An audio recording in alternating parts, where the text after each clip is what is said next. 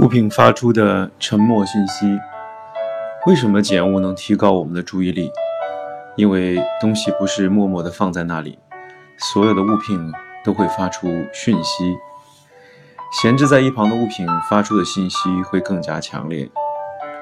如果你家里放着学到一半的英语教材，他会对你说：“你看起来很闲嘛，差不多也该来学学英文了吧。”如果你家里有坏掉的灯泡，他会对你说：“你忘了买新灯泡，这样简单的事情也做不好吗？”如果你家里水槽堆满了脏的碗碟，他会对你说：“你又来了。”我再也不会对你有任何的期待了。平时使用的物品也会对你说话。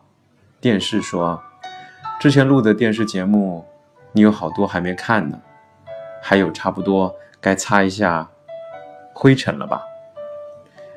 电脑说：“我好想要一个朋友作伴啊，我想要打印机。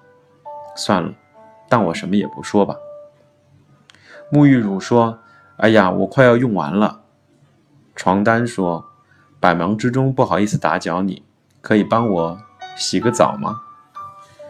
任何物品都希望主人的呵护与爱惜，他们正等着你正视他们，接收他们发出的讯息。当家中的杂物越囤越多，要做的事情也越来越多。我将这称为沉默的代办事项。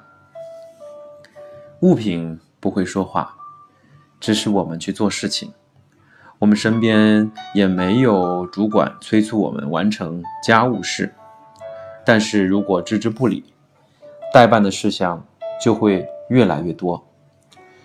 人类身体的构造还停留在五万年前的状态，同时涌入过多的指令，就很容易宕机。动弹不得。我认为，当人面临超量负荷的代办代办事件，我认为，当人面临超负荷的代办事件，或者明明有更重要的事要办，却受到各种琐事阻挡，无法处理时，就会变得麻烦而不想处理。